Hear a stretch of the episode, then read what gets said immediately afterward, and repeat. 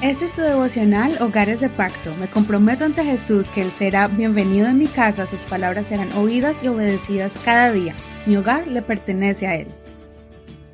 Febrero 17. Resiste al diablo y huirá. Lucas 4. Jesús lleno del Espíritu Santo volvió del Jordán y fue llevado por el Espíritu al desierto por cuarenta días y era tentado por el diablo y no comió nada en aquellos días pasados los cuales tuvo hambre. Entonces el diablo le dijo, Si eres el Hijo de Dios, di a esta piedra que se convierta en pan. Jesús respondiendo le dijo, Escrito está, no solo de pan vivir al hombre, sino de toda palabra de Dios. Y le llevó el diablo a un alto monte y le mostró en un momento todos los reinos de la tierra. Y le dijo el diablo, A ti te daré toda esta potestad y la gloria de ellos, porque a mí me ha sido entregada y a quien quiero la doy. Si tú postrado me adorares, todos estos serán tuyos. Respondiendo Jesús le dijo, Vete de mí, Satanás, porque escrito está, al Señor tu Dios adorarás y a Él solo servirás. Y le llevó a Jerusalén, y le puso sobre el pináculo del templo, y le dijo, Si eres hijo de Dios, échate de aquí abajo, porque escrito está, a sus ángeles mandará acerca de ti que te guarden, y en las manos te sostendrán, para que no tropieces con tu pie en piedra. Respondiendo Jesús le dijo, Dicho está, no tentarás al Señor tu Dios.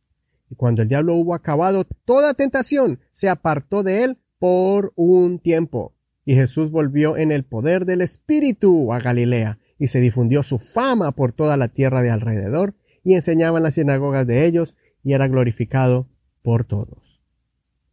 Como seguidores de Jesús, vamos a ser tentados continuamente, y Jesús mismo tuvo que experimentar los ataques del enemigo, el príncipe de este mundo, el que domina en los reinos de la tierra, y que intentó tentar al Señor ofreciéndole los reinos si Jesús lo adoraba.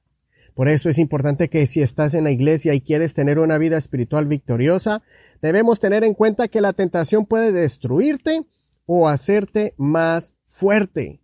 Por eso debemos estar preparados. Jesús, sabiendo por el momento que pasaría, se preparó en ayuno y oración, y aún así el diablo ahí lo tentó.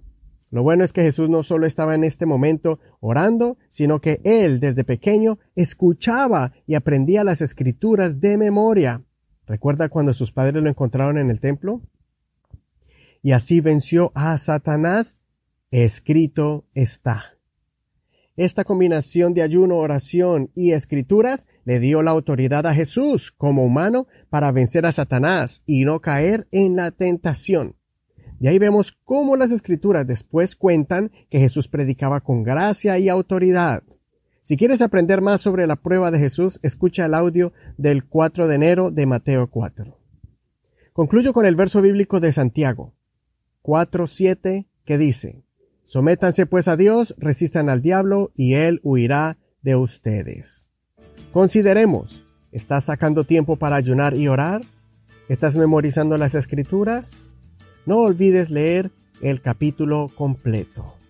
Que el Señor escuche tu oración y te libre de tentación en este día.